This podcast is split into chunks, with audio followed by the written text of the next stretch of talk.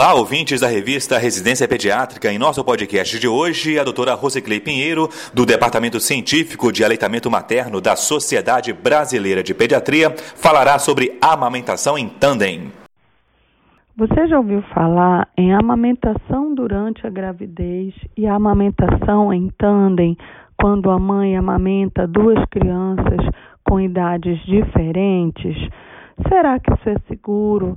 Será que já existe alguma evidência científica em que demonstre que não há risco de parto prematuro e que assegure que o próximo bebê vai receber o colostro de forma adequada? Em recente relatório do Unicef, que fala sobre a amamentação como uma dádiva da mãe para todas as crianças, foi demonstrado que o número de bebês que não estão sendo amamentados em todo o mundo continua muito elevado.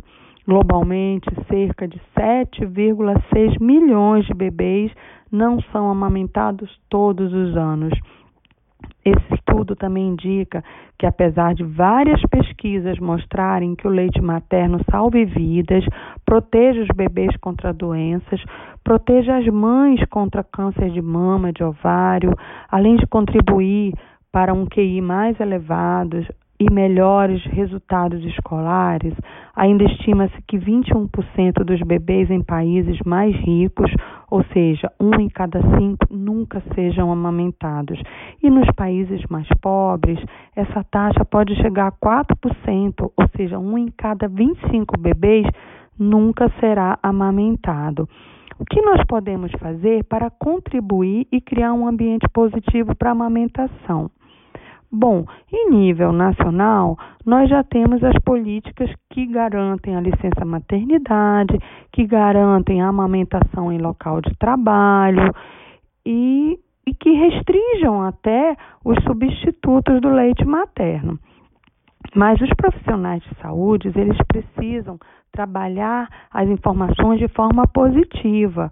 Então, nós temos que ter a segurança que a ocitocina que é liberada durante a gestação, ela vai estar associada a vários efeitos fisiológicos, tanto centrais quanto periféricos. E os receptores, eles vão estar inativados no início da gestação. E será que existe risco de parto prematuro? O estudo de Kimura, de 1996, já tinha demonstrado que, mesmo em doses mais elevadas, a ocitocina sintética ela não é capaz de desencadear o trabalho de parto até que a gravidez esteja próxima do termo. Existem várias avaliações que já foram feitas no Reino Unido, onde existe um controle muito grande com relação ao aborto onde ficou muito claro que uma nova gestação não vai atrapalhar a amamentação. Que se uma grávida que amamenta tem um parto pré-termo ou uma perda gestacional, provavelmente ela já iria ter mesmo sem amamentar. De fato, isso já foi comprovado em outros trabalhos. O que falta hoje é o acesso à informação.